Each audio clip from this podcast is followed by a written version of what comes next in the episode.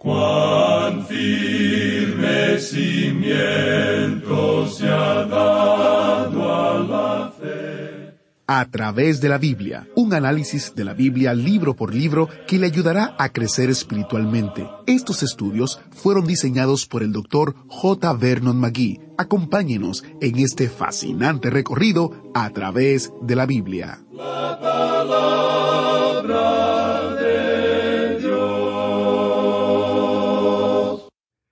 Bienvenido a A través de la Biblia, el programa donde conocemos a Dios en su palabra. Soy su anfitrión, Heiel Ortiz. Espero que usted haya tenido una buena celebración y una linda celebración de la resurrección de Cristo ayer, recordando que Cristo logró con su muerte en la cruz y su resurrección de entre los muertos. Continuamos en nuestro estudio de Isaías. Hoy estamos en el capítulo 11. Como parte de nuestro reconocimiento del 50 aniversario de A través de la Biblia en español, quiero compartir parte de un artículo de nuestro boletín del mes de febrero en el cual compartimos un poco acerca de la historia de A través de la Biblia. El doctor J. Vernon McGee, fundador y maestro de Through the Bible en inglés, comenzó a enseñar en la radio en el año 1941, con la esperanza de que la gente escuchara y respondiera a las maravillosas verdades de la Biblia, enseñadas con sencillez. Para su deleite, la gente sí escuchaba. Escuchaba no solo porque la Biblia es una buena historia y el doctor Magui era un buen narrador, sino porque la Biblia es la forma principal en la que Dios nos atrae hacia Él. La palabra de Dios revela al incrédulo el camino de la salvación eterna. Al creyente, su verdad da fortaleza y esperanza. Las escrituras se pueden leer una y otra vez y cada vez hay cosas nuevas para aprender y aplicar. De hecho, en los 50 años del ministerio en español, hemos descubierto que hay muchos viajeros veteranos en el autobús bíblico, como llamamos a nuestro recorrido a través de la palabra de Dios. La gente sube a bordo y se queda porque se acerca más a Jesús con cada viaje. La buena noticia es que siempre hay lugar para más personas en el autobús bíblico, así que invite a sus amigos a unirse a nosotros. Queremos ser claros. La gente no sube a bordo por nuestro maestro Samuel Montoya o por las enseñanzas del doctor Magui. Nos acompañan porque el Espíritu de Dios los atrae y la enseñanza les señala a Jesús. El doctor Magui comenzó a contar la gran historia de redención en inglés hace más de 50 años. La voz del doctor Magui en español es nuestro maestro Samuel Montoya, y él ha estado contando la misma historia durante 50 años. Para nosotros ha sido todo un privilegio contar la historia de la Biblia, la historia épica del plan de Dios que se desarrolla a lo largo de la historia del mundo, la historia de la redención disponible a la humanidad a través de Jesucristo. Estamos agradecidos de que usted esté con nosotros en el autobús bíblico mientras viajamos por las cumbres y los valles de la Escritura. Esperamos que el viaje le sea de mucha bendición y de edificación. Iniciamos nuestro tiempo en oración.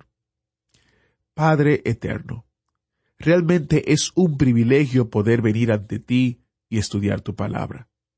Es un honor para nosotros que tu Espíritu Santo nos enseñe y nos ministre y nos haga entender las verdades bíblicas. Y queremos que este privilegio no sea solamente nuestro, sino de todo aquel que necesita escuchar tu palabra. Así que te pedimos que aquellos que están escuchando que aún no te conocen, que puedan venir a tus pies rendidos y puedan ser parte de esta gran familia. Te pedimos que uses al Maestro, te pedimos que uses este tiempo. En el nombre de Jesús. Amén. Ya estamos listos para iniciar nuestro recorrido bíblico. ¿Qué tal si usted busca su Biblia o enciende su Biblia? Recuerde que estamos en Isaías capítulo 11. Estamos ya iniciando nuestro recorrido bíblico de hoy con las enseñanzas del Dr. Magui en la voz de nuestro maestro Samuel Montoya. Con nosotros, nuestro maestro. En este día, amigo oyente, nos encontramos en una sección del libro de Isaías que comenzó en el capítulo siete y que continuará hasta el capítulo doce. Y esta sección tiene varias profecías que van juntas. Existe cierto progreso y desarrollo a través de toda esta sección. Lo que tenemos ante nosotros son las profecías que fueron presentadas durante el reinado de Acaz. Al avanzar a través de esta sección, avanzamos hacia los últimos días, especialmente a la época de juicio, un tiempo que el Señor Jesús ha llamado como el período de la gran tribulación. Al final de eso tenemos el capítulo once, y este capítulo es una de las grandes profecías mesiánicas de las Sagradas Escrituras es decir, que nos habla de la venida de Cristo para establecer su reino y nos muestra el tipo de programa que tendrá. Así es que tenemos en este capítulo la persona y el poder del rey. Luego tenemos el propósito y el programa del reino. Tenemos entonces la culminación de este programa en los capítulos once y doce de este libro de Isaías. En el capítulo once vemos el reino establecido. Y en el capítulo doce vamos a ver la adoración del Señor en el reino. Observemos lo que tenemos aquí, y yo creo que ante nosotros tenemos una de las grandes profecías que hay entre los profetas en cuanto al establecimiento del reino davídico. Permítanos presentar en primera instancia una división más o menos mecánica que hemos hecho. No es algo que tenga alguna variación, sino que es algo que nos sirve de ayuda, y eso por supuesto ya es mencionado en nuestras notas y bosquejos. En los versículos uno y dos tenemos la persona y el poder del rey. Luego tenemos el propósito del reino en los versículos tres al cinco. Luego en los versículos seis al nueve encontramos la caridad de ese reino. Y el programa del reino se encuentra detallado en los versículos diez al dieciséis. Vamos a leer entonces el versículo primero donde se nos habla de la persona del rey, y luego se menciona el poder del rey en el versículo dos. En el versículo uno de este capítulo once de Isaías dice Saldrá una vara del tronco de Isaí, y un vástago retoñará de sus raíces. Nuevamente tenemos ante nosotros la palabra usada para rama, y por supuesto nos estamos refiriendo a la palabra vara. Vamos a tratar esto cuando estudiemos allá el capítulo cincuenta y tres, cuando veamos allí al Señor Jesucristo como la vara, el vástago y el tronco que procede del mismo rey David. Lo interesante de notar aquí es que él es la vara y vástago de Isaí. Esa palabra quiere decir que un vástago viviente ha salido del linaje de David. Lo interesante aquí es que David no es mencionado. El que es mencionado es el padre de David. Por supuesto que esto indica que él pertenece al linaje de David, pero ¿por qué ir hasta Isaí, el padre de David? Bueno, el linaje real comenzó con David.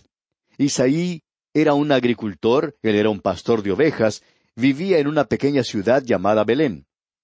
Ahora Belén ya no es lugar tan apartado como entonces, ya que es famoso a través de todo el mundo, especialmente durante la época navideña. Mucha gente trata de visitar ese lugar, aunque el Señor no se encuentra ya en ese lugar.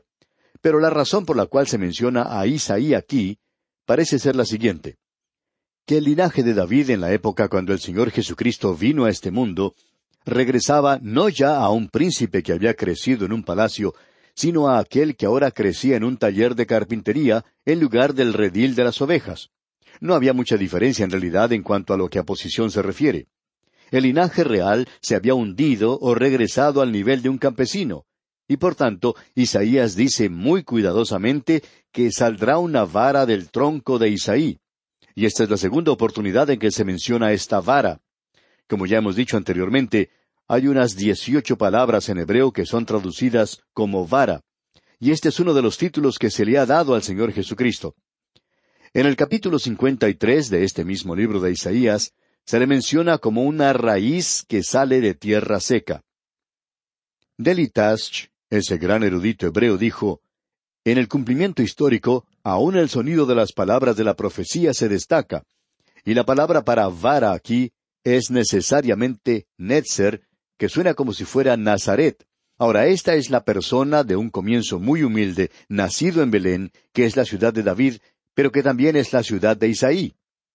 Ahora, en el versículo dos de este capítulo once de Isaías, encontramos algo sobre el poder del rey.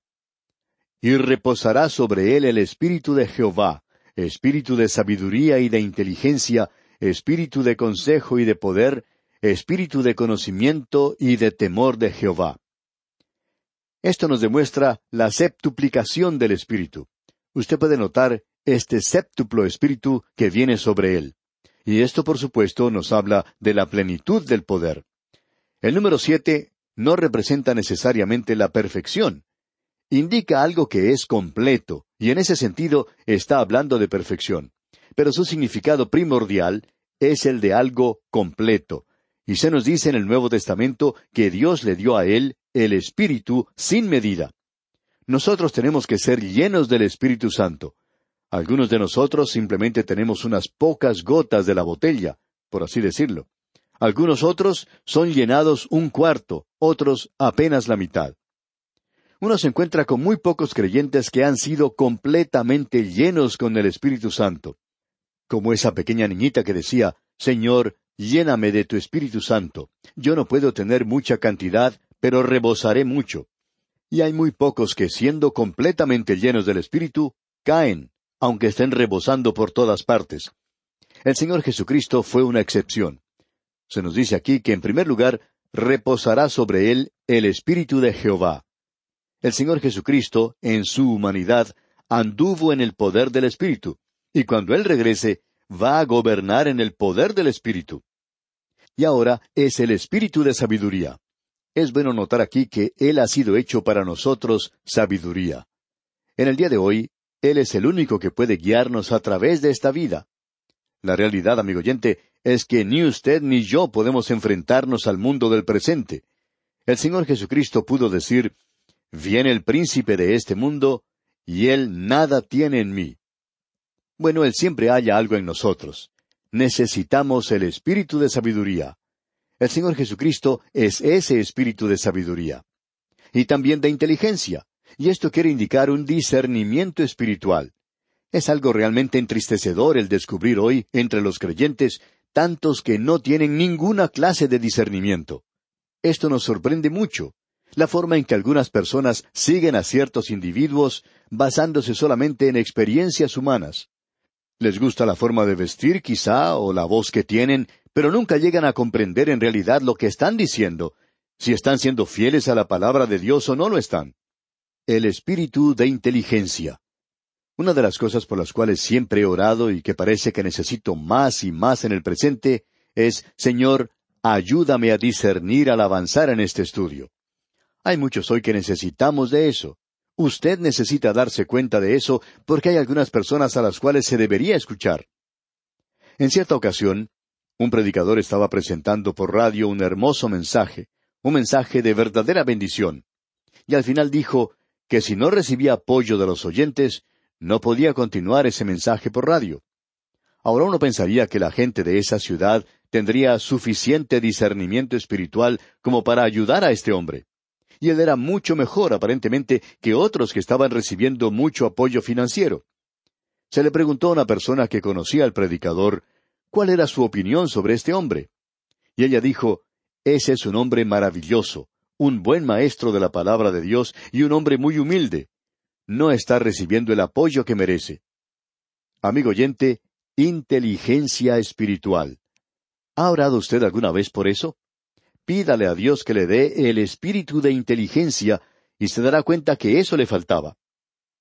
Hay tantas personas que comienzan a juzgar y a tratar de encontrar faltas en cosas que en realidad no tienen nada que ver con el discernimiento espiritual, y uno se pregunta, ¿por qué? Hay veces que recibimos cartas de personas así y nos preguntamos, ¿qué es lo que ellos estaban pensando cuando nos escribieron? Tratan de juzgar a los demás y a ellos mismos les falta inteligencia espiritual. ¿Cuán importante es esto, amigo oyente? Luego dice aquí en este versículo dos, espíritu de consejo. Todos nosotros necesitamos consejo. ¿Ha notado usted que el Señor Jesucristo nunca le pidió consejo ni dirección a nadie? Él daba consejo. Luego dice, espíritu de poder. ¿Cuánto necesitamos poder en el día de hoy? El apóstol Pablo decía, a fin de conocerle y el poder de su resurrección, allá en Filipenses 3.10. Necesitamos eso hoy. Luego dice, el espíritu de conocimiento. Eso no es algo fácil de obtener, y creemos que se puede lograr mediante el estudio de la palabra de Dios. Luego se menciona el espíritu de temor de Jehová. Y aquí tenemos algo otra vez que es realmente maravilloso. Nos agradaría permanecer más tiempo en estas siete cosas, pero no podemos hacerlo y tenemos que seguir adelante. Llegamos ahora al propósito o carácter del reino, y eso lo vemos en los versículos tres al cinco, y en los versículos tres y cuatro encontramos esto. Escuche usted. Y le hará entender diligente en el temor de Jehová. No juzgará según la vista de sus ojos, ni arguirá por lo que oigan sus oídos, sino que juzgará con justicia a los pobres, y arguirá con equidad por los mansos de la tierra, y herirá a la tierra con la vara de su boca, y con el espíritu de sus labios matará al impío. Y así es como él matará al impío.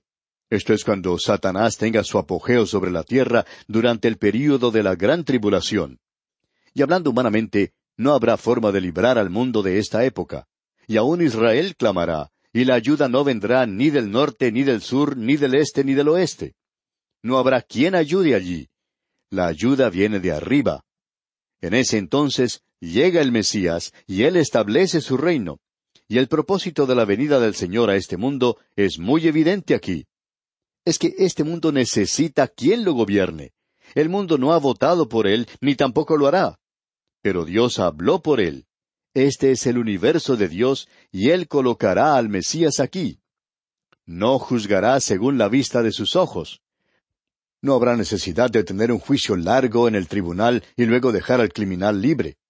En realidad, esto es algo aterrador, y debería ser así para los creyentes de hoy.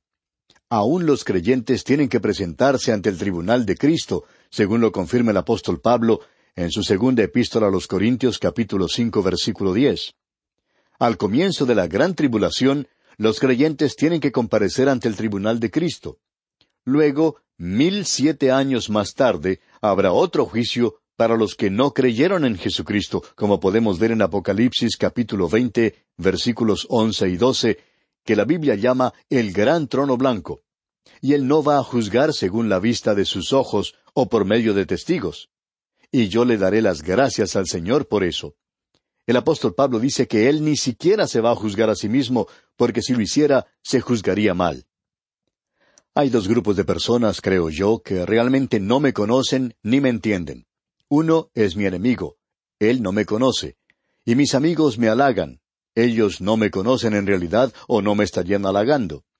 Y el enemigo no estaría diciendo las cosas que dice. Pero un día yo tendré que presentarme ante el Señor. Lo que realmente me preocupa a mí es que todo lo falso en mi vida será presentado allí abiertamente. Así es que yo he estado tratando de librarme de las cosas que son falsas. Quiero ser en realidad transparente en mi vida. Y amigo oyente, esa luz que se va a presentar sobre los creyentes algún día va a ser algo realmente sorprendente, ¿no le parece a usted? Esto es algo verdaderamente aterrador. Y eso nos habla de su venida para establecer su reino. Y en ese entonces se nos dice en el versículo cinco y será la justicia cinto de sus lomos, y la fidelidad ceñidor de su cintura. Es decir, que aquello que ceñirá su reino será la justicia y la fidelidad.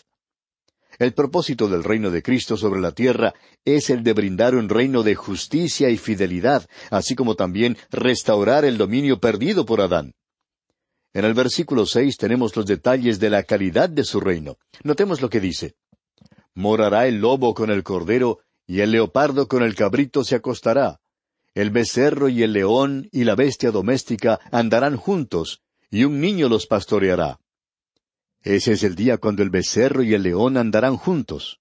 De la única manera en que pueden estar juntos hoy es que el becerro esté dentro del león. En cierta ocasión, un maestro de la Biblia estaba presentando esta enseñanza, y un hombre se levantó y dijo, ¿Sabe una cosa? Eso es ridículo. ¿Dice que el león va a comer paja como lo hace el buey? Y eso precisamente es lo que leemos aquí en el versículo siete, donde dice, La vaca y la osa pasarán, sus crías se echarán juntas, y el león como el buey comerá paja. Bueno, yo creo que es ridículo, dijo este hombre. Cualquiera sabe que el león no come paja. Y este maestro de la Biblia, una persona muy inteligente por cierto, dijo, Hagamos una cosa. Si usted puede hacer un león, yo haré que pueda comer paja. Aquel que hizo al león puede hacer que coma paja cuando él así lo quiera.